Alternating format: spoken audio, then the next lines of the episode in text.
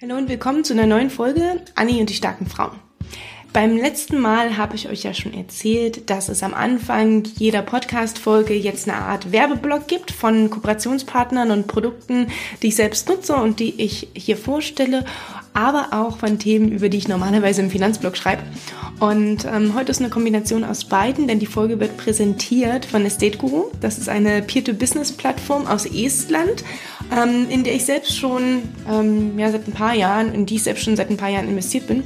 Und ähm, genau, ich war vor ein paar Wochen in Tallinn in Estland, als wir noch reisen durften und habe die Kadri getroffen. Und Kadri ist die Community Managerin äh, für den deutschen Markt von Estate Guru und wir haben uns unterhalten über genau das Anlegen in Peer-to-Business-Kredite oder Peer-to-Peer-Kredite.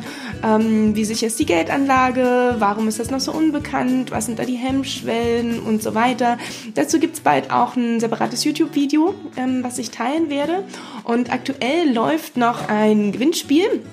Und zwar kann man äh, so ein Investor-Hoodie gewinnen, ähm, aber schaut da einfach mal bei Instagram vorbei, da ist das alles ähm, erklärt bei meinen letzten Posts, auch mit der Kadri zusammen und ähm, für jeden neuen Investor oder für jede neue Investorin, die bis 17.04. Ähm, bei Estate Guru sich einen Account anlegt und ihr erstes Investment tätigt, das ist schon ab 50 Euro möglich. Aktuell gibt es da auch ähm, ja schon Immobilien äh, im deutschen Markt. Ähm, früher war das nur Lettland, Estland, Litauen, aber jetzt mittlerweile sind sie auch in mehr Märkten unterwegs und auch in Deutschland. Und ähm, genau, jetzt habe ich aufgehört. Für jeden neuen Investor und jede neue Investorin gibt es ähm, 10 Euro Cashback ähm, für alle, die, die da investieren, über meinen Promo-Link ähm, in den Show Notes oder in meinen Beiträgen. Die verlinke ich euch auch und ähm, habe euch da auch ein bisschen erklärt, ähm, wie funktioniert das Ganze. Dort stehen auch ein paar Informationen drin zu Estate Guru als Plattform an sich. Wie sicher ist die Geldanlage dort? Ähm, genau, Estate Guru gibt es ja schon seit sieben Jahren und ähm, bisher hatten die noch keinen einzigen Kreditausfall. Aber wie ist das jetzt in der jetzigen heutigen Zeit und Krise? Ähm, all solche Fragen beantworten wir dort im YouTube-Video und im Beitrag. Und genau, schaut mal ähm, vorbei. Ich kann euch die Cashback-Aktion des Gewinnspiels nur ans Herz legen. Ich bin damit super glücklich und ähm, genau, investiere da auch weiter. Allerdings, ähm, Disclaimer vorneweg, das ist natürlich keine Anlageberatung, die ich hier tätige. Ähm, Finanzanlagen sind immer mit einem Risiko verbunden und ähm, jeder muss es für sich selbst entscheiden und gerade Peer-to-Peer-Kredite ist halt was, ähm, bei dem nicht sicher ist, ob du dein Geld zurückkriegst. Dafür gibt's auch eine entsprechend hohe Rendite. Ne? Rendite kommt von Risiko. Aber mehr erfahrt ihr dann, wenn ihr meinen Beitrag lest. Jetzt will ich auch gar nicht so viel erzählen, das könnt ihr alles nachlesen bei mir auf dem Blog. Jetzt geht's los mit dem Interview. Heute habe ich die Bastien bei mir. Und Bastien ähm, hat auch einen Podcast, ähm, und zwar einen Podcast zum Thema Ernährungspsychologie. Ähm, es gibt einen Online-Kurs von ihr und auch ein Buch. Sie ist damit ähm, super schnell, super bekannt geworden, nachdem sie ihren Podcast gelauncht hat. Da erzählt sie auch ein bisschen dazu, ähm, wie das passiert ist, ähm, so direkt nach dem Studium sich selbstständig machen.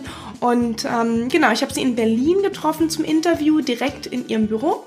Ähm, genau vor, ich glaube, das war Anfang März, habe ich sie getroffen und im Januar habe ich sie kennengelernt, ähm, persönlich in, ähm, in Malaysia auf Langkawi. Wir waren gemeinsam auf einer Citizen Circle Konferenz und ähm, genau, und dann habe ich gleich gedacht, Mensch, so eine starke Frau, die muss auch zu mir in meinen Podcast und habe mich natürlich super gefreut, dass wir das dann realisieren konnten, ein paar Monate später. So, jetzt viel Spaß mit dem Interview ähm, Bastien zum Thema Ernährungspsychologie und ähm, genau, kommentiert gerne im Beitrag ähm, auf Facebook und Instagram, liked äh, den Beitrag, ähm, fragt Fragen, die euch noch offen sind, die ähm, Bastian wird da direkt antworten. Und ähm, genau, viel Spaß. Bis später. Perfekt. Hallo. Hallöchen. Bastien, vielen Dank für deine Einladung hier in deinem Büro. Sehr gerne. Danke für die Einladung in den Podcast. Ja. Erzähl doch mal den Zuhörerinnen und auch mittlerweile Zuhörern, mhm. wer du bist und was du machst. Genau, ich bin Bastian, eben schon gesagt worden. ähm, was mache ich? Also ich bin studierte Ernährungswissenschaftlerin und in Schnellform gesagt, habe ich mich jetzt damit selbstständig gemacht in der Spezialisierung Ernährungspsychologie, gebe dort ähm, Coachings, ähm, habe einen Online-Kurs, war letztes Jahr auf Workshop-Tour in Deutschland, Österreich und Schweiz, habe zwei Bücher geschrieben und laufe inzwischen auch so ein bisschen durch Fernsehen, Zeitungen, Radio mit meinem Thema und genau, stehe für das Thema Ernährungspsychologie. Das heißt, ich helfe Leuten dabei, ihr eigenes Ernährungsverhalten zu verstehen und wieder eine gesunde Beziehung zum Essen aufzubauen. Mhm. Das ist so das, was dahinter steckt. Ja. Wie bist du denn dazu gekommen? Also du hast gesagt, du hast es studiert. Mhm. Und dann, wie kommt man dann auf einmal ins Fernsehen und schreibt ein Buch? genau, genau. Also ähm, erstmal fing es so an, dass es ein Thema ist, das mich oder zu dem ich selbst einen ziemlich persönlichen Bezug habe. Also ich mhm. komme ursprünglich aus dem Leistungssport, aus dem Judo. Und im Judo ist es so, dass man in Gewichtsklassen kämpft. Das heißt, seitdem ich klein auf war, also ich war in einem sehr leistungsorientierten Verein, mhm. früh in äh, Turnieren gekämpft mhm. und so. Das heißt, von klein auf wurde ich mehrmals die Woche gewogen. Je nachdem, welches Turnier anstand, Krass. musste ich abnehmen, zunehmen, mein Gewicht halten. Das heißt, ich habe schon früh angefangen, Essen als Mittel zum Zweck anzusehen. Mhm. Also damit irgendwas zu bewegen, was jetzt nicht Hunger oder Sättigung entspricht, sondern etwas mhm. anderes. Es ging so lange gut, wie ich die äußere Kontrolle hatte. Mhm. Und als ich dann knapp 16 Jahre alt war, habe ich mir beim Judo im Training das Kreuzband gerissen. Mhm. Und Kreuzbandriss heißt OP plus ein Jahr Sportpause. Und bis dann war ich immer die sportliche, die fitte und dann, als ich nicht mehr die Kontrolle hatte, als ich ähm, nicht mehr den Sport hatte, sozusagen, was wirklich ein tägliches Brot bei mir war und irgendwie in so ein Loch gefallen bin, habe ich halt zum Essen gegriffen. Ach krass, ja. Okay. Und habe dann halt relativ schnell in dem ja, Sportpause, das mir verordnet wurde, so 10, 15 Kilo zugenommen. Mhm. Und das hat sie halt ziemlich an mir genagt. Ich habe probiert, über sämtliche Wege abzunehmen, habe mich sehr, sehr viel damit auseinandergesetzt, es nicht so richtig schaffen wollen oder schaffen können, weil es irgendwie bei mir, ja, wie gesagt, Mittel zum Zweck ja, war, etwas zu kompensieren. auch genau. das, ne? Und naja, irgendwann meinte ich zu mir, okay, bald geht es wieder auf die Matte, dann habe ich wieder diese äußere Kontrolle und so war es dann auch nach einem Jahr. Ich war total motiviert, jetzt geht's wieder los, jetzt geht's bergauf und leider war es aber so, dass mein Kreuzband ähm, beim ersten Training nicht gehalten hat und ich direkt wieder ins Krankenhaus musste und das Ganze ging nochmal von vorne los, das heißt nochmal plus 10, 15 Kilo und alle guten Dinge drei sind. Das ist noch ein drittes Mal passiert. Na. Und das war so ein bisschen die Geschichte, wie ich auf jeden Fall zu diesem Thema hingekommen bin, weil Ende der Geschichte waren dann so, also es war immer so ein Up und Down zwischendurch, aber Ende der Geschichte waren ungefähr plus 25 Kilo, worunter ich halt sehr gelitten habe und deswegen immer sehr in diesem Thema Ernährung drinsteckt mhm. und dann letztendlich sogar gesagt habe, okay, ich mache mein Hauptproblem im Leben zum Hauptmittelpunkt mhm. und studiere das Ganze. Mhm. Habe dann Ernährungswissenschaften studiert und ja, bin davon ausgegangen, wenn ich mich täglich damit auseinandersetze, dann muss es ja klappen. Mhm. Dann, dann muss es doch mal klar Klick machen. Hab aber schnell feststellen müssen, das Wissen alleine nicht alles ist, dass ich jetzt zwar sogar auf biochemischer Ebene quasi wusste irgendwie, worauf es ankommt, aber meine Hand trotzdem wie ferngesteuert zum Essen ging und ich einfach nur dachte, hey, was ist falsch mit mhm. mir? Und das war halt der Moment, wo ich mich immer mehr mit der Psyche dahinter mhm. beschäftigt habe. Warum greifen wir überhaupt zum Essen, obwohl wir gar nicht hungrig sind? Was steckt dahinter? Stressessen, Belohnungsessen, Gewohnheiten. Und ja, deswegen bin ich einfach sehr, sehr persönlich und eng mit diesem Thema verbunden und hatte deswegen auch so sehr das Bedürfnis nach meinem Studium dann, was jetzt zweieinhalb Jahre, fast drei Jahre her ist, ähm, damit rauszugehen weil diese Ausrichtung gibt es einfach noch nicht so verbreitet. Es ist viel immer diese Ernährungsberatung, was ist gesund, was ist nicht gesund, aber die meisten Leute wissen das. Die meisten Klar. Leute, die da irgendwie einen Bezug zu haben, die können dir irgendwelche Kalorientabellen runterrattern. Es ist einfach viel mehr, was dahinter steckt. Und diese Ausrichtung ist sehr neu, also generell das Forschungsgebiet der Ernährungspsychologie. Und ja, nachdem ich dann irgendwie mit meinem Studium fertig war und geguckt habe, gibt es irgendwie so etwas und leider feststellen musste, dass es das irgendwie nicht wirklich gibt, beziehungsweise zu dem äh, Zeitpunkt keine Stellenausschreibung. Na, und dann habe ich gesagt, okay, mach mein eigenes Ding und habe dann quasi in den Endzügen ähm, des Studiums meinen Podcast einfach sehr leichtgläubig oder, oder was heißt leichtgläubig, sehr unvorbereitet, einfach mal so ins Blaue hinein, weil ich mhm. Lust drauf hatte, gestartet ähm, und mir gar nichts Größeres davon erhofft. Und dann ging das irgendwie alles ruckzuck, wo ich überhaupt nicht mit gerechnet hätte. Mhm. ja. ähm, erzähl mal, also okay, du hast äh, Ernährungswissenschaften studiert, ne, ja. hast gesehen, okay, eigentlich ist da eine Marktlücke, aber hattest gar nicht im Hinterkopf zu sagen, okay, das ist jetzt ja deine nächste Geschäftsidee, sondern nur aus dem persönlichen Antrieb heraus, da Content in die Welt zu bringen. Wie ging es dann weiter mit dem Podcast? Genau, also ähm, es war nicht hundertprozentig so, dass ich sage, ähm, überhaupt kein Geschäfts Gedanke dabei. Also mein Mann ist äh, länger schon selbstständig mhm. ähm, und deswegen war ich schon so ein bisschen affin dafür, dass man sein eigenes Ding machen kann. Mhm. Also es war jetzt nicht nur hundertprozentig als Hobby ausgelegt, sondern schon irgendwie das Ziel, irgendwann damit vielleicht mal was zu machen. Aber ich bin davon ausgegangen, hey, man muss erstmal zwei, drei Jahre Content produzieren, bevor da über was bei rumkommt. Mhm. So bin ich da reingegangen. Ja. So, dann habe ich gestartet habe mir irgendwie zusammengekramt, wie man so einen Podcast macht. Ich muss auch sagen, ich habe vorher noch nie einen Podcast gehört, also gar nicht irgendwie, aber für mich war es so, okay, ich brauche irgendwie einen Reichweite-Kanal, irgendwo muss ich meine Inhalte rausbringen. YouTube hat sich zu nackt angefühlt zu dem Zeitpunkt. Mhm. Das war irgendwie zu intim, weil ich schon sehr persönlich auch in meinem Podcast mhm. bin und da dachte, okay, äh, wenn ich auf YouTube bin, dann weiß das ja übermorgen jeder. Deswegen dachte ich mir, okay, nee, davon lasse ich noch die Finger und ähm, Blog, ich bin nicht so die größte Schreiberin oder ich habe nicht so viel Spaß dran, sag ich mal. Und deswegen war Podcast für mich, obwohl es ein unbekanntes Medium war, irgendwie so die gute Mitte. Ich weiß, ich rede gerne und ja, mach dich das mal. Ja. Und war auch noch ein bisschen nischiger. Und dann habe ich das halt einfach gestartet in einer Nacht- und Nebelaktion, kann man fast sagen. Also ich habe mir ein Mikro bestellt und habe mir selbst vorgenommen, wenn das Mikro ankommt, an dem Tag nehme ich den Podcast auf. Mhm. Weil ich weiß, wenn das Mikro einmal in der Schublade verschwindet, dann ist es weg. Mhm. Und dann verdränge ich es auch. Mhm. Und dann kam das Mikro irgendwann an. Da habe ich übrigens gerade noch ein Praktikum gemacht von der Uni aus. Also es war so ein Pflichtpraktikum. Da habe ich in der Klinik gewohnt, ähm, in der ich dann gearbeitet habe, eine Klinik für essgestörte Kinder und Jugendliche. Und hatte dann quasi Feierabend und das Paket war da. Und dann war so dieser Punkt, okay. Machst du es jetzt? jetzt müsste ich das ja machen.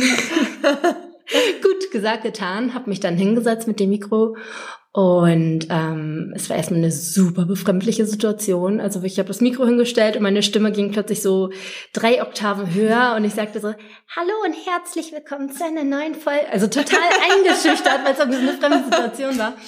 Und wirklich Try and Error, Try and Error, immer wieder gelöscht. Irgendwann habe ich mich hingestellt und mir vorgestellt, dass ich zu, zu, Menschen spreche, als ich auf einer Bühne bin, weil ich das Gefühl hatte, okay, vielleicht werde ich da ein bisschen natürlicher beim Sprechen, aber war auch so lalala. Naja gut, aber ich habe ja gesagt, ich nehme es heute auf und irgendwann nachts um vier war ich dann fertig. Da habe ich ja gesagt, okay, ich habe jetzt noch zwei Stunden zu schlafen. Ich nehme das Ding jetzt einfach und habe dann die erste Folge quasi oder die ersten zwei Folgen ähm, in dieser Nacht aufgenommen mhm. und es sind tatsächlich hochgeladen. Mhm. Ich war ein absoluter No-Name. Es ist jetzt auch ein Thema, so Ernährungspsychologie, nach dem man nicht so zwingend sucht, wenn man es nicht kennt. Hatte dementsprechend dann äh, die ersten Tage auch irgendwie so drei Downloads, dann irgendwann mal zehn, dann irgendwann waren es mal 40. Ähm, ja, genau, so lief es dann irgendwie weiter. Ich habe weiter produziert im Wochentakt. Ähm, und irgendwann waren es dann sogar mal 200 oder, ne, also so schon noch im kleineren Bereich, aber, aber es wuchs. Und dann irgendwann, also ich hatte wirklich keine Ahnung vom Podcast oder von iTunes oder irgendwas. Also damals war mhm. iTunes wirklich noch so der Hauptplayer. Jetzt ist ja Spotify auch mm, gut dabei, sag mhm. ich mal. Ähm, und dann irgendwann nach vier Wochen oder so habe ich dann iTunes geöffnet, wovon ich keine Ahnung hatte und sehe plötzlich mein Coverbild auf dem, auf dem ja, auf dem auf, Homescreen da. Genau, ja, ja. genau, genau, so auf dem Titelbild sozusagen.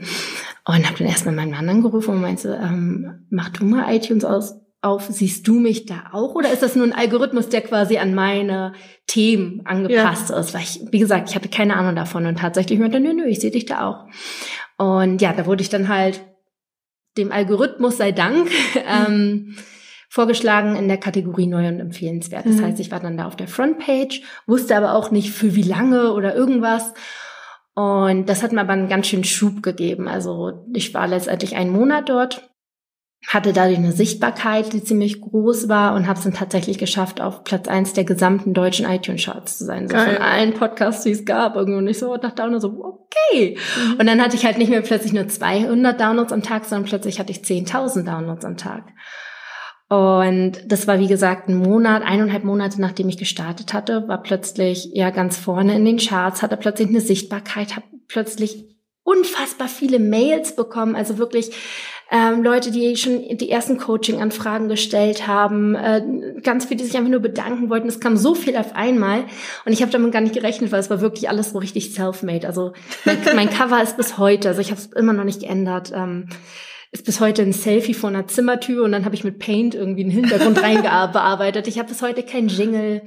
Ähm, also es ist alles noch sehr, sehr einfach und ja. ich habe immer gesagt, wenn die Reichweite kommt, es dauert ja noch, bin ich davon ausgegangen, dann passe ich das nach und nach an. So, aber dann kam das alles so schnell, dass ich gar keine Zeit hatte, das nachzuarbeiten und jetzt zweieinhalb Jahre später sieht es noch genauso aus. Also alles total self-made.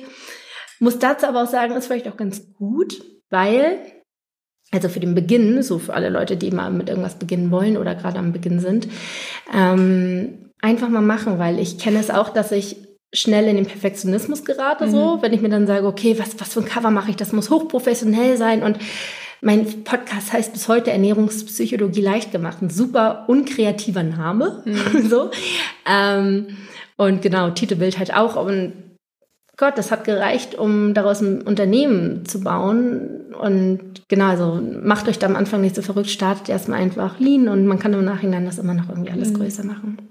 Jetzt hast du nach so einer kurzen Zeit auf einmal so viele Anfragen gekriegt. Mhm. Warst du denn schon so weit? Coaching-Anfragen kommen? War Webseite, war das Produkt, war alles da? Oder, oder wie bist du da so? Ähm Nichts war da.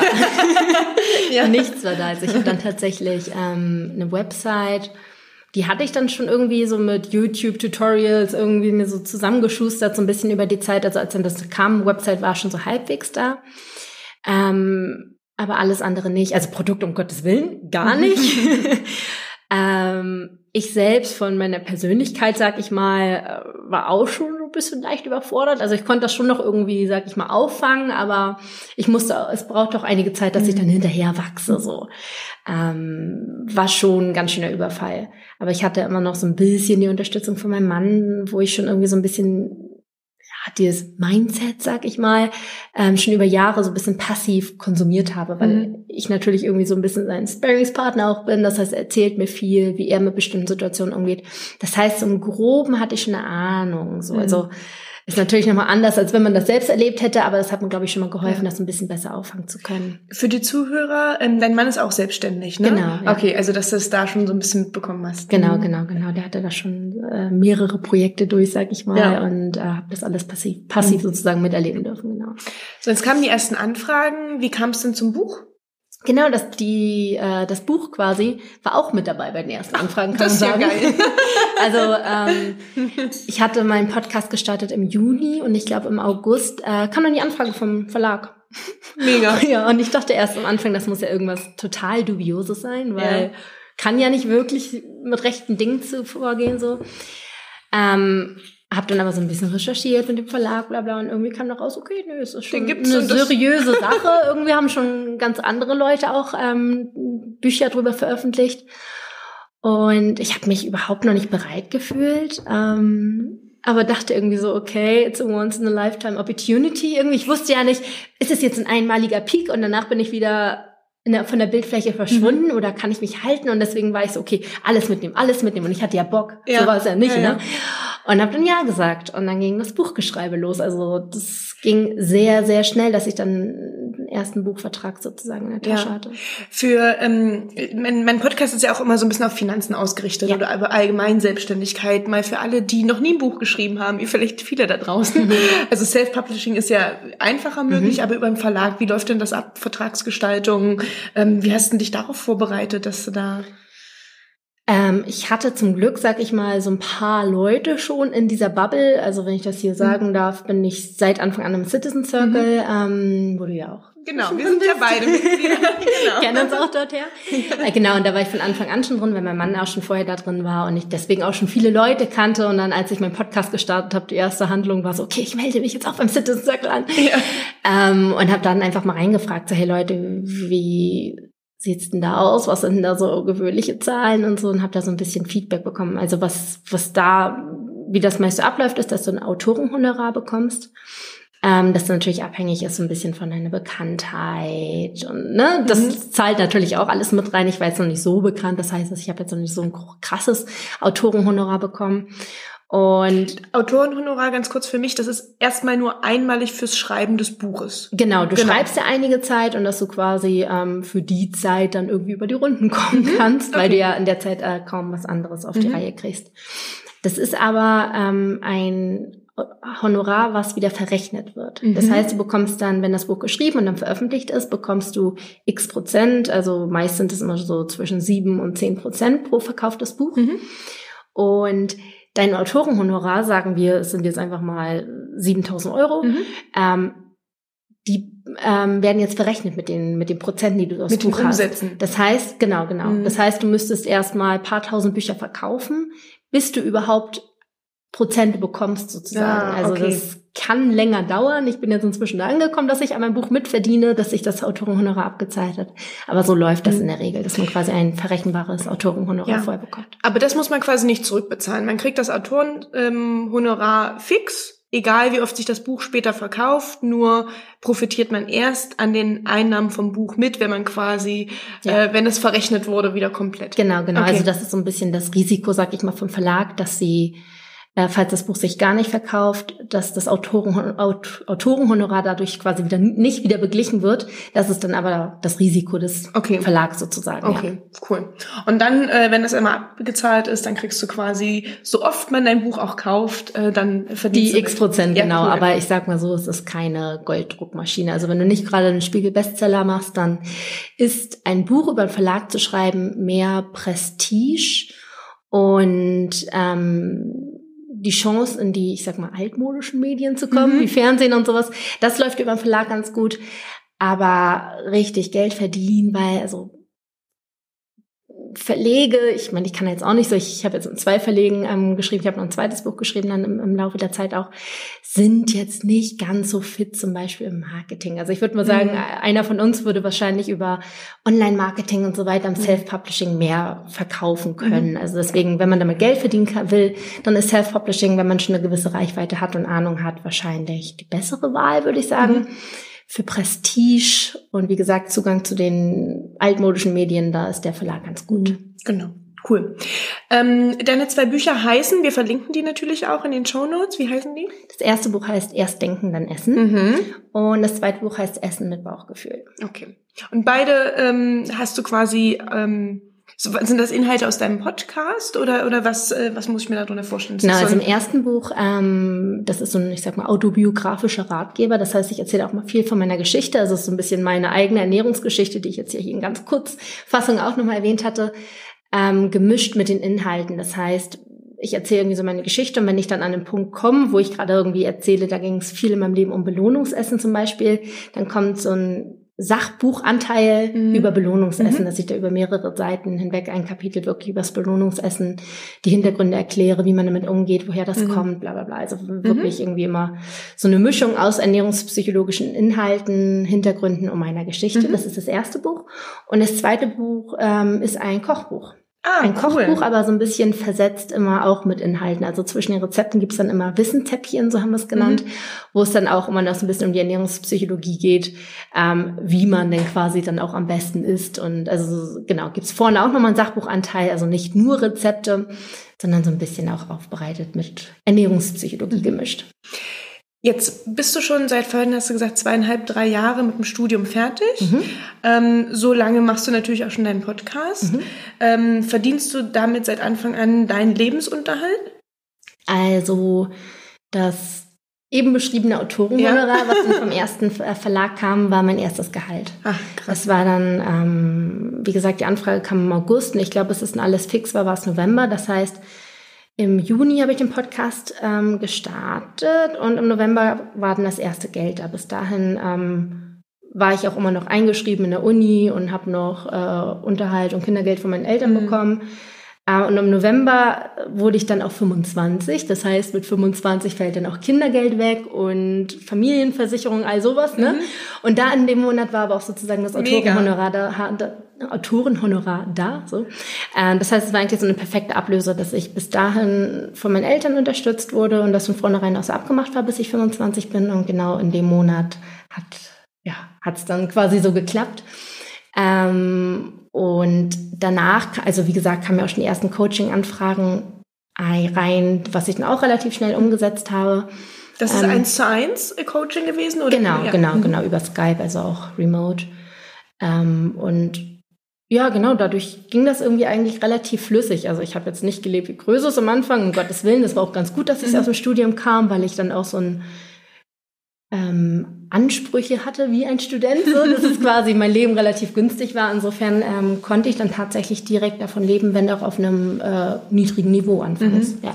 Und jetzt gibst du immer noch eins zu eins Coaching Sessions oder hast du das mittlerweile abgelöst durch deinen Online-Kurs? Genau, aktuell mache ich das nicht mehr. Mhm. Ähm, ich habe es aufgehört letztes Jahr, als ich auf Workshop-Tour war. Das mhm. heißt, da war ich zwei, drei Monate, glaube ich, in Deutschland, Österreich und Schweiz unterwegs und war einfach so viel unterwegs, dass ich gesagt habe, okay, für die Zeit mhm. stoppe ich's und habe es danach tatsächlich nicht wieder aufgenommen. Mhm.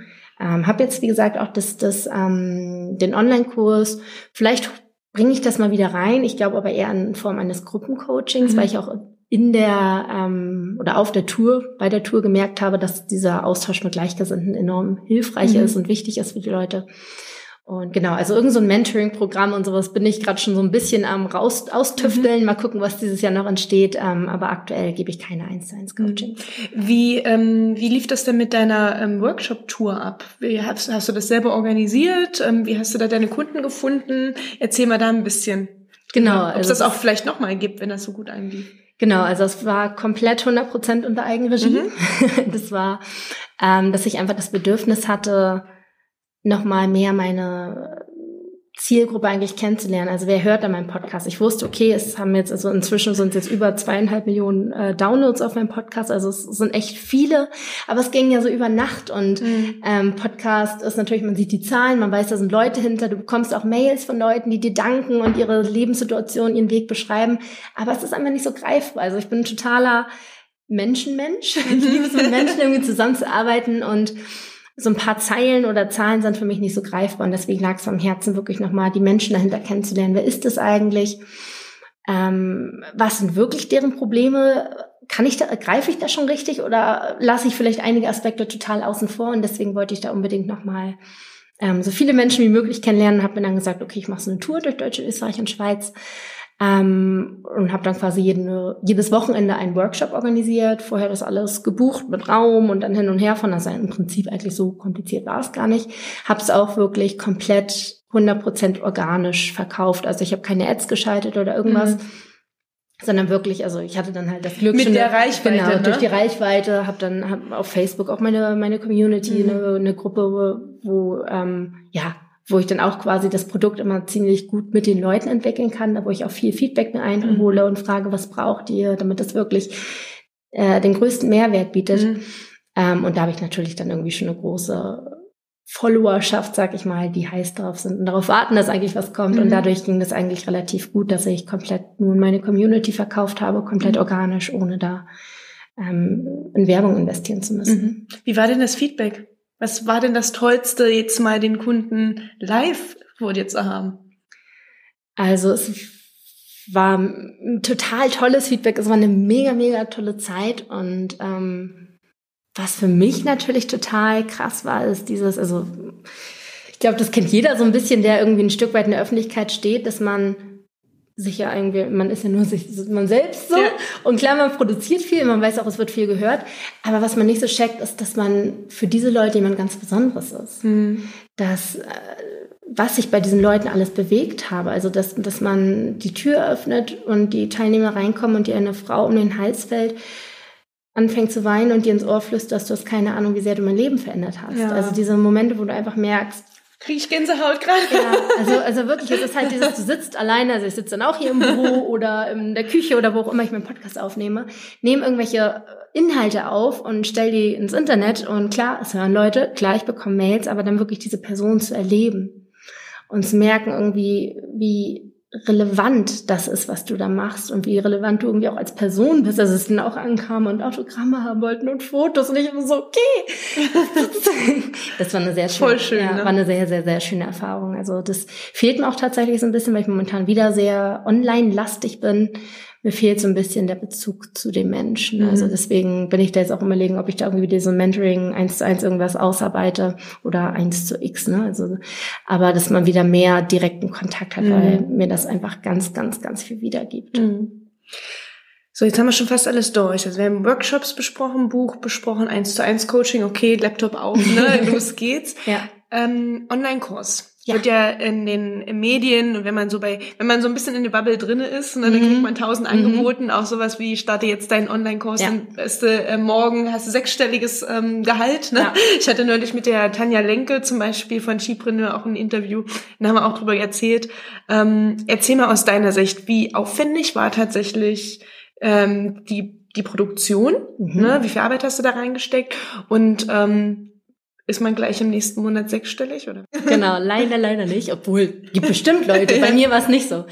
Ähm, es ist ein Geschäftsmodell, das sehr, sehr, sehr gehypt ist. Mhm. das sehr viel Anklang findet, weil es natürlich irgendwie super cool ist, dass dann digitales Produkt, muss das einmal aufsetzen und bisschen Marketing hinterher und, und läuft und, und ne, also es ist klar und, und es ist auch was dran, es ist attraktiv. Was finde ich schwierig ist oder was Herausforderungen birgt, ist, dass man so viel Inhalt mh, mm, produziert, ohne direkt mit dem mit dem mit der Zielgruppe zu interagieren. Mhm. Und was ich jetzt gemacht habe, also bei mir, es war auch nicht dieser Wunsch von wegen, oh, ich mache einen Online-Kurs und fertig, mhm. sondern es war bei mir vielmehr, dass ich dann die Workshop-Tour hatte und im Nachhinein ganz viele Mails bekommen habe von Leuten, die geschrieben haben, hey, ich wäre so gern dabei gewesen, aber ich hatte an dem Wochenende keine Zeit oder ähm, du warst leider nicht bei mir in der Nähe, weil es natürlich bei so Natur örtlich und zeitlich gebunden ist oder es war schon ausverkauft oder ich bin erst jetzt auf dich gestoßen. Gibt es eine Möglichkeit, noch an die Inhalte zu kommen?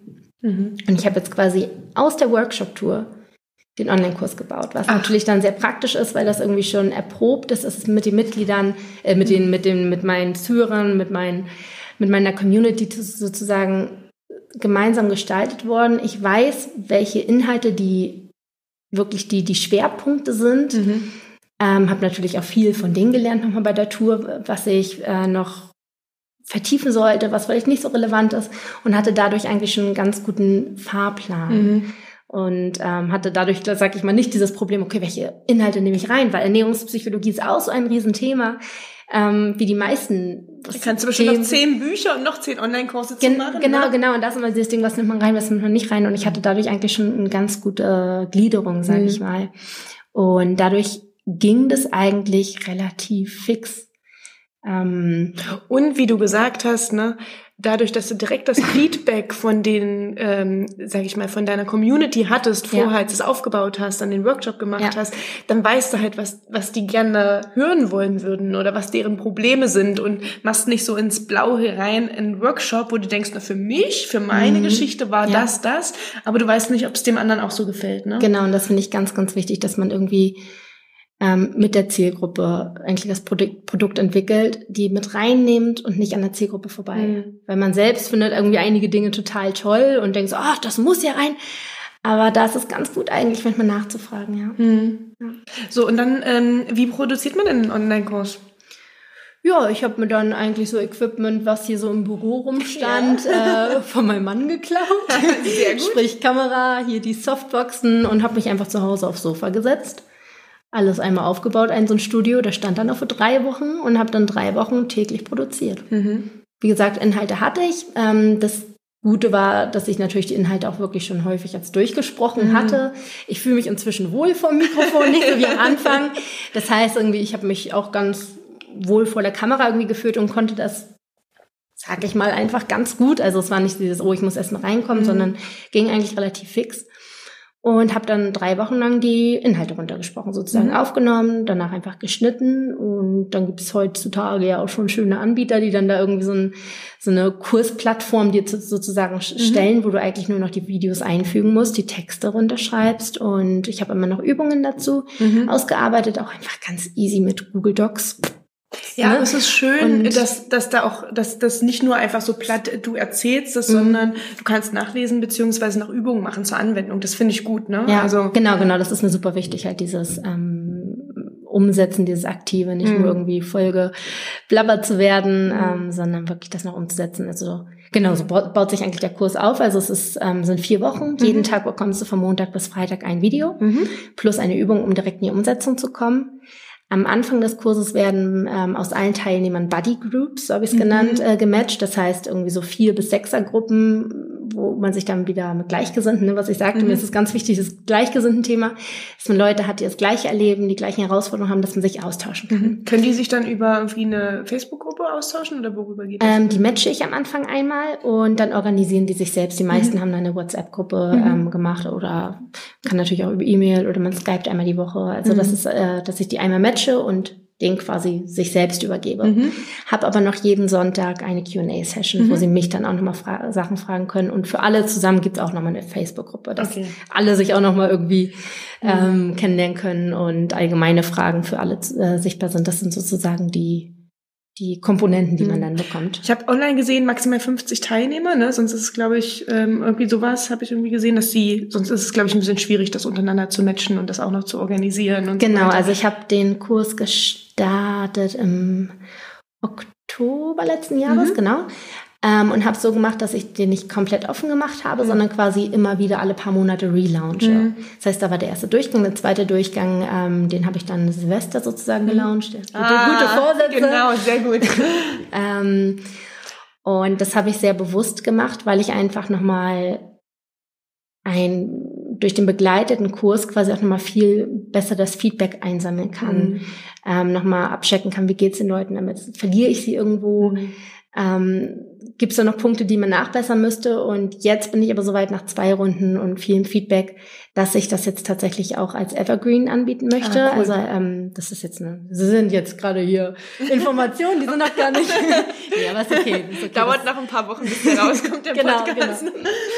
ähm, ich glaube im April. Also wir haben noch ein bisschen Zeit. ähm, genau, möchte das auch jetzt so machen, dass es wirklich immer zugänglich ist, mhm. weil ich unter anderem auch Feedback von Leuten bekommen habe, die gesagt haben, ich möchte den Kurs nur für mich machen. Ich will die Buddy Groups gar nicht mhm. und die anderen Q&A Sessions nehme ich auch nicht teil. Ich brauche nur die Videos und die Übungen mhm. fertig. So und deswegen ähm, werde ich jetzt noch eine vergünstigte Variante sozusagen mhm. anbieten, wo die Buddy Groups und die Q&A Sessions nicht drin mhm. sind, sondern man nur die Videos und die Übungen hat und die Facebook-Gruppe und das dann als Evergreen durchlaufen lasse. Also das kannst du immer kaufen. Mhm. Werde aber zusätzlich diesen begleiteten Kurs weiterhin alle paar mhm. Monate launchen. So, aber mir war es am Anfang wichtig, dieses Begleitete zu machen, damit man wirklich nochmal Feedback bekommt und mhm. das Produkt wirklich, ja, nochmal maßschneidert, dass ja. die Leute da wirklich ganz, ganz viel mit rausnehmen ja. können. Das ist mir wichtig. So, jetzt haben wir über dein Geschäftsmodell gesprochen, aber wir haben noch gar nicht über die Inhalte gesprochen. Kannst du vielleicht so eins, zwei Kleinigkeiten äh, über Ernährungspsychologie und so eine Sachen, die man normalerweise nicht auf dem Schirm hat, ähm, wenn man deinen Podcast nicht hört, nennen? Genau, also ich spreche quasi eigentlich Leute an, die ja das Thema Ernährung eigentlich im Schlaf runterrattern können, die das schon seit Jahren irgendwie beschäftigt, die schon sämtliche Diäten durchhaben ähm, und es aber irgendwie nicht richtig schaffen abzunehmen mhm. oder, also ich spreche nicht nur Leute mhm. an, die abnehmen wollen, oder Leute halt, die eine ungesunde Beziehung zum Essen haben, sprich, die sich 24-7 irgendwie im Hinterkopf mit Essen auseinandersetzen, dass wirklich immer dieser Leidensdruck dauernd ist, die mhm. sich selbst so ein bisschen geißeln, dauerhaft ein schlechtes Gewissen haben. Und denen helfe ich dabei, wieder eine gesunde Beziehung zum Essen aufzubauen. Das heißt, es geht erstmal darum, sein Ernährungsverhalten zu verstehen. Warum greift man eigentlich zum Essen? Kompensiert man möglicherweise irgendwas mhm. mit dem Essen? Äh, was steckt da eigentlich hinter? Also mhm. Also wirklich sein eigenes Ernährungsverhalten erstmal verstehen und dann wieder eine gesunde Beziehung aufzubauen, Frieden mit dem Essen zu schließen, mhm. sich selbst zu verstehen in der Hinsicht. Was ist denn, warum greifen denn die meisten Leute zum Essen? Äh, super individuell natürlich, aber es sind trotzdem irgendwie dann doch die ähnlichen Muster. Also einiges hatte ich ja vorhin schon gesagt. Bei mir war zum Beispiel das Belohnungsessen sehr doll ausgeprägt, mhm. dass ich einfach, ähm, wie gesagt, ja immer gewogen werden musste für die mhm. Turniere. Und wenn ich dann eingewogen war, wenn sozusagen offiziell abgenommen wurde, das Gewicht und hieß, okay, darf in der Gewichtsklasse antreten, dann gab es bei mir mehr Essen. Dann hieß es, okay, du musst gleich auf die Matte, jetzt musst du nochmal schnell essen, nochmal Energie laden und dann geht's los. Mhm. Und dadurch war dieses Muster bei mir drin, ich muss Leistung bringen, sprich irgendwie mein Gewicht schaffen und dann geht's essen. Ja. Und das habe ich dann mitgenommen in mein Leben. Das heißt, wenn, wenn ich dann irgendwie in der Uni irgendeine harte Klausur hatte dann, und das geschafft habe, dann gab es danach was zu essen. Mhm. Das hatte nichts mit Hunger oder Sättigen zu tun. Mhm. Das hatte nichts mit meinem eigenen Körpergefühl zu tun, sondern es war wirklich Kopf mhm. gesteuert. Und daraus bilden sich dann irgendwann Gewohnheiten. Oder man ist einfach ähm, ein totaler Stressesser. Denn wenn wir gestresst sind, werden Stresshormone ausgeschüttet, mhm. klar. Und ähm, die machen was mit unserem Gehirn. Die blockieren einige Gehirnareale oder den präfrontalen Kortex im Prinzip, ähm, wo das bewusste Handeln stattfindet, wo wir vorausschauend handeln, wo wir ähm, reflektiert handeln. Mhm. Das wird blockiert und stattdessen wird das sogenannte Reptiliengehirn aktiviert, wo so diese mhm. Überlebensinstinkte drin sind. Denn Stress war eigentlich ursprünglich immer ein Zeichen für Gefahr. Mhm. Sagen wir, wir werden von genau, genau. Sagen wir, wir würden von einem wilden Tier verfolgt werden, dann hätten wir nicht mehr die Zeit gehabt, bewusst zu reflektieren. Laufe ich nach links? Da ist ein Haus, da kann ich mich verstecken. Oder kletter ich jetzt auf den Baum oder laufe nach rechts? In dieser Überlegungszeit hätte das Tier uns schon lange bekommen. Das heißt mhm. also quasi dieses bewusste Denken wird ausgeschaltet und stattdessen dieses instinktgetriebene Überlebensgefühl mhm. angeschaltet. Wir laufen, wir funktionieren, ohne irgendwie jetzt schnell nachzudenken.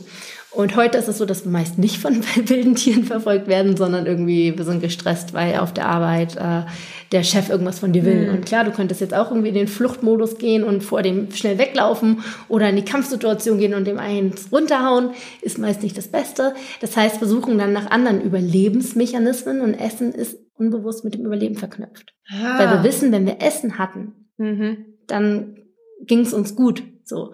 Und wenn wir dann im Büro sind und da gerade der berühmte Keksteller auf dem Tisch ja, steht, dann wird dann, gegessen, ne? Genau, und das hat in dem Moment nichts mit Hunger zu tun. Mhm. Und meist essen wir auch viel mehr, als wir eigentlich, also manchmal ist uns nachher richtig unwohl, weil wir wirklich bunkern, weil, wie gesagt, wir haben jetzt gerade Zugang zu Essen, wir sind gerade im Überlebensmodus, wir bunkern jetzt für die schlechten Zeiten. Vielleicht kriegen wir später kein Essen mehr. Richtig, richtig. Und so ist es halt einfach häufig, dass Essen in dem Moment nichts mit Hunger oder Sättigung zu tun hat, mhm. sondern mit irgendwelchen tiefer liegenden Mechanismen. Und wenn man das mal versteht, aus welchen Beweggründen man eigentlich mhm. gerade zum Essen greift und diese tiefer liegenden Probleme, sag ich mal, irgendwie auflösen. Ne? Wenn du dann irgendwie merkst, okay, es ist immer dieses Muster, dass ich immer auf der Arbeit, wenn der was von mir will, äh, ich dann zum Essen greife, dann such da eine Lösung. Lass dich entweder in andere, such ein Gespräch mit dem oder lass dich in eine andere Abteilung versetzen, wie auch immer. Also such nach dem Auslöserreiz. Mhm. Und viele sagen dann in dem Moment einfach nur, okay, ich esse zu viel, also verbiete ich mir jetzt die Kekse. Und das schaffen sie noch ein paar Tage, da sind sie diszipliniert und dann irgendwann kommt aber dieses Verzichtsgefühl. Und mhm. ich glaube, jeder kennt das, was verboten ist, ist besonders attraktiv. Ja. Wenn irgendwo ein Schild steht, anfassen verboten, dann fasst man es erst recht ja, an. Genau. Und das passiert dann auch mit, nennt sich Reaktanztheorie. Das passiert dann auch, ähm, wenn wir uns Verbote beim Essen quasi auferlegen. Das heißt also, ähm, sich Dinge zu verbieten und in dieses Diätdenken reinzugehen, ist eigentlich nur eine Symptombekämpfung. Mhm. Weil das Essen, das übermäßige Essen ist ein Symptom von etwas tiefer liegenden. Aber ja. nicht die Ursache, ne? Genau, und deswegen gehen wir in die Ursache. In dem Beispiel jetzt Stress, mhm. es kann auch emotionales Essen sein, dass mhm. da irgendwelche tiefe, tiefen Wunden, die man irgendwie im Laufe des Lebens ähm, ähm, bekommen hat sozusagen oder erfahren hat, ähm, damit quasi betäubt mit dem Essen. Mhm. Und dann geht es, wenn, wenn du dann das Essen wegnimmst, dann reißt du deine Wunde eigentlich auf, weil das deine Bewältigungsstrategie ist.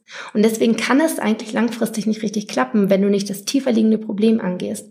Und darum geht es halt auch ganz viel im Online-Kurs, dass man wirklich mhm. überhaupt erstmal versteht, was liegt eigentlich darunter? Welche Bedeutung hat das Essen für dich? Was kompensierst du mhm. möglicherweise mhm. damit? Und genau, wenn man das für sich erkannt hat, geht es dann auch viel ähm, in die Arbeit mit sich selbst, überhaupt wieder Hunger und Sättigung verstehen zu lernen Viele mhm. können gar nicht mehr spüren, wann bin ich eigentlich satt. Viele ähm, tracken nur noch ihr Essen und wissen, okay, wenn ich Kalorienkontingent X erreicht habe, dann darf ich nicht mehr essen. Mhm. Oder wenn der Teller leer ist, dann bin ich satt. Aber einfach mal auf sein Bauchgefühl zu hören, deswegen auch das eine Buch Essen mit Bauchgefühl. Ah, ja. ähm, wieder auf sein Bauchgefühl zu hören und zu merken, okay, ich habe jetzt genug. Und ja, der Teller ist noch nicht leer, aber ich habe jetzt genug und lasse es stehen. Das können viele nicht mehr. Das ist dann der nächste Schritt, dass man mhm. quasi wieder lernt, achtsam zu essen, mit seinem Körper zusammen zu arbeiten und die körperlichen Signale mhm. sozusagen zu berücksichtigen. Jetzt verstehe ich erst, warum das Thema so komplex ist. Mhm. Danke. Mhm. Es ist ein super komplexes Thema. Deswegen bin ich auch mal so sauer, wenn das Thema Ernährung so eindimensional dargestellt mhm. wird, weil viele immer nur so, musst weniger essen, dann nimmst du schon ab. Und dann würde ich mal so, ja, das mag bei einigen klappen, die ja. einfach nur einen guten Hunger haben und sich so ein bisschen mal zügeln, aber bei ganz, ganz vielen steckt einfach ganz viel mehr dahinter und das kann ich so sehr nachvollziehen. Mhm. das ist ja auch äh, ein Stück weit auch Erziehung, ne? Wenn ich jetzt mal an meine Kindheit zurückdringe, da musste halt der Teller aufgegessen mhm, werden. Absolut. Da wurde einem ja schon ein Stück weit abtrainiert, was man für ein eigenes Gefühl hat, wann man Hunger hat. Ähm, wenn ich gesagt habe, keine Ahnung, um elf, ich habe Hunger, mhm. dann hieß es, ich übertreibe mal jetzt mal, ne? Ich wusste, bei meiner Oma geht's halt erst um zwölf Mittag. Mhm. Dann musste ich halt noch eine Stunde mhm. warten, so ja. ungefähr, weil die festen Zeiten eingehalten werden. Genau, diese äußeren Regeln. Ne? Also was ja gar nicht schlimm ist, weil, weil ich jetzt mittlerweile schätze ich das immer um zwölf zur mhm. Oma zu fahren zum Mittag. Aber wenn man mal drüber nachdenkt, ist es ja eigentlich ein Stück weit fatal, da so auf die, auf seine äh, Körpersignale mhm ähm, die bewusst auszublenden und zu sagen, ich beuge mich jetzt dem sozialen Druck und ja, es wird um zwölf gegessen und ähm, genau. dann muss ich aber den Teil auch aufessen. Genau, genau. Ne? Halt einmal diese äußeren ähm, Regeln, die wir uns ja auch bis heute manchmal selbst Klar. geben. Viele sagen ja auch, nee, nach 18 Uhr darf ich nichts mehr essen. Ja, und warum eigentlich dreimal am Tag? Genau, genau. Das ist halt traditionell so gewachsen. Das halt, hat auch nichts irgendwie mit äh, so gesunder Ernährung zu tun, ja. sondern ist traditionell gewachsen. Oder Erziehung, weil wir da gerade waren, dieses typische Ding auch, wenn du ein Zimmer aufräumst, dann, dann, dann kriegst du ein Eis zur ah, Belohnung. Ja. Oder wenn du gute Noten nach Hause ja. bringst. Das heißt, in diesem Zusammenhang wird Essen auch auf ein Podest gestellt. Es ja. ist in dem Moment nicht mehr Hungersättigung, sondern es ist wieder eine Belohnung. Mhm. Oder ähm, wo wir auch Essen zum Beispiel für nutzen, ist, um uns ein Image aufzubauen. Mhm. Ich war immer die Sportliche. Mhm. Wenn ich mit anderen Leuten zusammen war, habe ich immer einen Salat gegessen. Ich wollte mein Image aufrechterhalten. Ah. Ne? Mhm. Und selbst als dann die Zeit war, wo ich schon zugenommen hatte, habe ich trotzdem immer einen Salat und wo auch Leute schön zu mir meinten, boah, wenn ich so essen würde wie du, ich wäre ja so dünn. Was sie nicht wussten, ist, dass ich dann heimlich zu Hause gegessen mhm. habe, wo keiner geguckt hat. Ich wollte mein Image aufrechterhalten. Oder ähm, wo es auch viel um Image geht, ist so dieses Männer-Frauen-Bild. Frauen treffen sich zum Kaffeekränzchen. Männer, die treffen sich zum Stammtisch. Ja. Bei den Frauen gibt es einen Salat. Bei den Männern, da gibt es die, das Steak. deftige, genau, ein Steaks. Also, oder auch Getränke, wenn ich mit meinem Mann essen gehe und ich mir ein Bier bestelle und er sich irgendwie einen Orangensaft. 100% Quote stellt der Kellner das Bier bei ihm hin und den Orangensaft bei ja. mir. Ja, du hast recht. Also es ist so, so, so, ein Rollenbild, was wir aber auch manchmal gerne unterstützen. Also wenn man dann sein erstes Date vielleicht hat mit einem mhm. attraktiven Mann oder andersrum mit einer Frau oder Frau mit Mann, wie auch immer. Ähm, da geht es vielen Frauen so, dass sie auch ladylike wirken wollen. Und die bestellen sich in dem Zusammenhang lieber den Salat und ein Prosecco oder ein Wasser. Nicht die Rippchen. Genau, genau, genau. Das ist so dieses, auch wenn man Hunger hätte, auch wenn man die Karte aufschlägt und sieht, geil, Rippchen, dann guckt man hoch und sieht, ach nee, shit, ich sitze hier ja gerade mit einem Mann und ich bin, will ja ladylike wirken. Also man baut sich so ein Image irgendwie auch drauf, äh, darauf aus. Mhm. Ähm, was überhaupt in dem Moment nichts mit den körperlichen Signalen zu tun hat, sondern nur dieses, wie will ich gerade wirken? Mhm. Und sowas ist Ernährung auch. Und da wirklich mal zu verstehen, was ist Essen eigentlich alles und wie setzt du es bei dir ein? Und da sind wir meist ziemlich unreflektiert und ja, was wir meist im Kopf haben, ist nur, ich will schlank sein, wenig essen, verzichten, boom. Das mhm. ist irgendwie das, was in der heutigen Gesellschaft bei den meisten Leuten irgendwie im Kopf vorgeht, wenn sie Ernährung denken. Aber dass das so viel vielschichtiger ist im Prinzip. Und dass man so viele andere Dinge dabei beachten muss, wenn man wirklich Veränderungen bewirken möchte. Ähm, genau, dafür, dafür bin ich dann da. Also super spannend. Ich werde das verlinken in den Shownotes, natürlich ähm, deine Website bastieren und auch die mhm. zwei Bücher, ähm, um äh, so, ein, so einen Schluss zu finden. Es geht ja um Frauen, die sich selbstständig gemacht haben. Hast ja. du denn so den Tipp oder dein größtes Learning bei der Selbstständigkeit, bei der Gründung? Mein Mann wird jetzt Oder dein lachen. größter Fail. Mein, mein größter Fail. Beides. Okay, also erstmal das größte Learning. Mein Mann wird jetzt lachen, weil ich habe wenn er das gesagt hat, ich habe Zähne knirschend vor ihm gestanden. er hat immer gesagt, einfach machen. Ja. So egal, was ich immer, und ich, ich verkompliziere da manchmal ein bisschen was im Kopf und sage, okay, dann muss ich so und dann, das wird dann, dann ist doch hier ein Problem und er immer nur, mach doch einfach erstmal, dann, dann wird sich das irgendwie schon zeigen und sowas tatsächlich immer. Also wirklich dieses einfach machen und auch wenn es am Anfang nicht perfekt ist. Mhm. Ne, man, man lernt mit jedem Schritt, man bekommt dann immer Feedback und kann es dann quasi im Prozess entwickeln. Und das mhm. ist viel besser, als sich irgendwie alles so kompliziert im Kopf irgendwie erstmal zu kreieren und dann irgendwie äh, viel mehr Probleme als Lösungen mhm. zu haben. Oder Deswegen. wochenlang die Perfektion erschaffen und dann ja. gibst du es den Kunden und dann sagen die, äh, will ja, ich gar nicht. Ja, ja. Deswegen starte einfach. Also wirklich das einfach machen. Und wenn der sich das jetzt anhört, dann wird er mich auslachen, weil ich immer die, diejenige war, die da am meisten dementiert hat und gesagt hat, nein, ich kann doch nicht, ich muss doch noch. Ähm, ja, das ist tatsächlich das größte Learning jetzt der größte, größte Fail? Oder so, oder wo du sagst, ach, hätte ich das mal eher gewusst, den Fehler hätte ich äh, gern vermieden. Mm, der größte Fail. nee, natürlich hatte ich bestimmt auch einige Fails. Was, was fällt mir denn gerade spontan ein? Mm.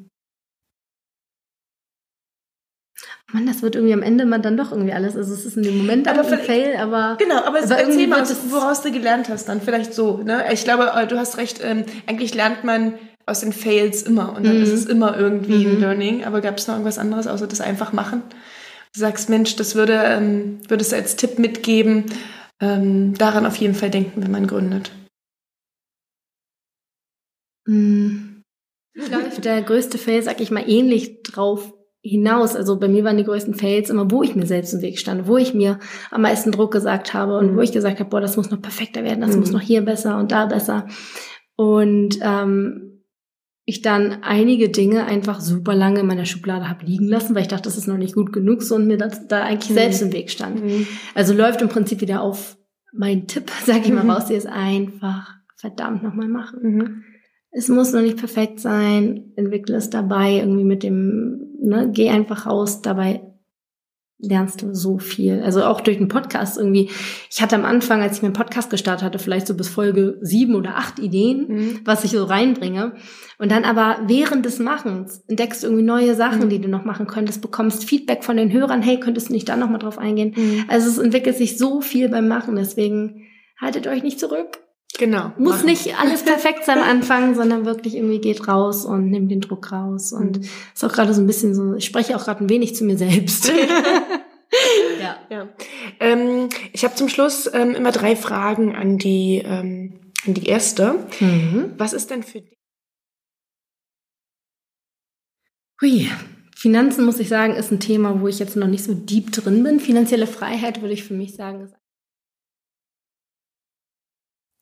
frei sein irgendwo in dem, was man machen möchte. Mhm. Das ist jetzt sehr breit gefasst. Weil Geld dann da ist. ja, im, im, ja, im Prinzip schon. Also, ähm, dass man sich irgendwie überlegt, hey, was ist das, was ich in dem Moment eigentlich möchte, was ich brauche? Und das quasi durch Geld machen zu können. Also es muss immer gar nicht irgendwie der Ferrari sein, sag ich mhm. mal, sondern wirklich irgendwie dein, deine momentanen Lebensumstände. Mhm. Finde ich auch. Mhm. Ähm, zweite Frage. Gibt es denn ein Buch, nicht dein eigenes, eins, was dich inspiriert hat? Mhm. ähm, mhm, doch, doch. Ähm, ein Buch, was mich im, im Business-Sinne jetzt oder Privat-Sinne? Beides kann es sein. Okay, im Business-Sinne war es, glaube ich, ähm, Start with Why. Mhm. Frag immer erst, warum heißt es, glaube ich, im Deutschen. Simon Sinek. Genau, mhm. genau, genau. Ähm, Finde ich einfach unglaublich mächtig, dass man wirklich, also ich bin ja auch sehr stark davon getrieben, irgendwie, ähm, dass mein Business im Prinzip eigentlich ja meinem Warum entstammen, mhm. entsprungen ist. So warum, also dass ich da wirklich dieses, ah, ich will damit raus, so, mhm. ich will mir damit Leuten helfen. Und ähm, wenn du das irgendwie in deinem Handeln, wenn du dir dessen bewusst bist, was dein Warum ist, dann kann es eigentlich kaum scheitern irgendwie. Mhm. Deswegen, das fand ich sehr, sehr, sehr mächtig. Und privat, sage ich mal, ein Buch, was, was ich erst kürzlich gelesen habe, was mir sehr geholfen hat. Ich bin nämlich immer ein sehr ähm, kompetitiver Mensch, also sehr so, kommt wahrscheinlich auch aus dem Leistungssport, immer sehr verglichen und stand mir dadurch aber auch öfter im Weg, weil ich immer dachte, oh, ich muss mich vergleichen und jetzt bin ich hier nicht gut genug. Äh, das Buch heißt, du musst nicht von allen gemocht werden. Mhm. Fand ich sehr, sehr stark, habe ich einige Learnings mit rausgenommen. Also für jeden, der da auch so ein bisschen ähm, immer in diesem Wettkampf ist und sich vergleicht und sich selbst nicht für gut genug und mhm. ähm, vielleicht auch mal darauf achtet, oh, was denken die anderen von mir mhm. und ähm, sich selbst im Weg stehen, sehr gerne lesen. Mhm. Gutes Buch. Verlinke ich ähm, gerne. Ähm, zum Schluss gibt es was, was du immer bei dir hast und warum? Gibt es eine Geschichte dazu? Irgendwas? Vielleicht ein Ehering? Habe ich noch nicht. Ah, wir sind so frisch verheiratet und ähm, die große Feier kommt noch. Ah, also ja, wir waren bisher nur zu zweit auf dem Standesamt ja. und da haben wir das noch nicht gemacht mit Traum. Ähm, mit Verlobungsring ja tatsächlich. Ähm, was ich aber sonst immer an mir bei mir habe, ist eigentlich fast immer mein Laptop. ich verlasse selten das Haus ohne meinen Laptop. Weil du, ähm, ähm, weil du gerne überall arbeitest, also auch egal, wenn du unterwegs bist. Schlimm, also, oder? Aber ja. Ja. Mhm. Also ja, irgendwie, aber ich glaube auch, weil ich irgendwie immer so das Gefühl habe, erreichbar sein zu müssen, wenn dann eine Mail reinkommt und sowas. Mhm. Ähm, ist aber etwas, was ich jetzt auch so ein bisschen mehr drosseln möchte. Am Anfang fand ich es noch voll cool, so oh, überall und immer. Mhm. Und inzwischen mehr, muss ich sagen, so nach zwei, drei Jahren, so, nee, es ist auch gut, sich Auszeiten zu nehmen. Mhm. Also das ist etwas, was ich bisher viel bei mir habe, mhm. aber jetzt auch immer mehr Bewusstzeiten einlegen möchte, indem ich die, mein Laptop auch bewusst mal zu Hause liegen lasse. Ja, cool. Dann oh, eine andere Sache, ja, mein, mein Ohrring. Ein, einer, einer? Einer, ja, mhm. das ist mein Ohrring, den ich ähm, das ist mein allererster Ohrring, habe ich mit drei oder vier bekommen. Ah, was da gibt es auch nur noch einen, ein goldener Elefant. Ah, geil. da gibt es auch nur noch einen von und den trage ich immer. Oh. Also wenn ihr sich immer mal wundert, warum ich einen Ohrring trage. Deshalb. Genau. Zum Schluss kommen immer die größten Geheimnisse raus. also vielen, vielen Dank, äh, Bastian, dass du in meinem Podcast warst. Ähm, ich bin gespannt, was äh, die Zuhörer und Hörerinnen ähm, kommentieren, was sie für Fragen haben. Können sie sicherlich direkt auch an dich stellen. Absolut. Und dann, ähm, genau, danke ich dir und wünsche noch einen schönen Abend. Ich danke dir, hat mir sehr viel Spaß gemacht. Gerne. Bis dahin. Tschüss. So, ich hoffe, dir hat die Folge mit Bastien gefallen und du konntest ein paar Sachen mitnehmen zum Thema Ernährungspsychologie, aber auch zum Thema, äh, zum Thema Business. Und ähm, genau, kommentiert, liked, bewertet die Folge und ähm, ja, denkt an die Cashback-Aktion mit ähm, Estate Guru, die läuft noch bis 17.04. und ich freue mich, wenn ihr daran teilnehmt und wenn es mehr Frauen da draußen gibt, die Investoren werden oder sich zumindest mit dem Thema Geldanlage und auch Peer-to-Peer-Kredite beschäftigen. Im Aktienmarkt geht's gerade rund, eher bergab. Ähm, ich sitze da mit meinem Beruhigungstee und versuche äh, das durchzusitzen ähm, und nicht irgendwie panikartig zu verkaufen. An den äh, Peer-to-Business und Peer-to-Peer-Märkten sind die Zinsen noch stabil beziehungsweise steigen, weil es natürlich jetzt auch ein größeres Risiko ist, ähm, Geld an Unternehmen und andere ähm, Privatleute rauszugeben. Und ähm, genau, aber bisher ähm, funktioniert das alles super. Meine Zinsen kommen, ich konnte einzahlen, ich konnte auszahlen, ähm, meine Sparbeiträge laufen weiter. Und ähm, genau, schreibt mir auch gerne mal, welche Fragen ihr zu Business, ähm, Peer-to-Peer und Peer-to-Business-Krediten habt. Ähm, ich bin ja gerade dabei, meinen Finanzblog-Beiträge zu erweitern und auch so kleine Schritt-für-Schritt-Anleitungen zu machen. Wenn es da Fragen gibt, immer her damit. Ähm, genau. Und dann wünsche ich euch viel Spaß und ähm, dass ihr auch eure Finanzen mit Leichtigkeit managt in Zukunft und ähm, fleißig jetzt in der mehr gewonnenen Zeit, die wir alle haben, an eurer Business-Idee arbeitet. Bis dahin, tschüss!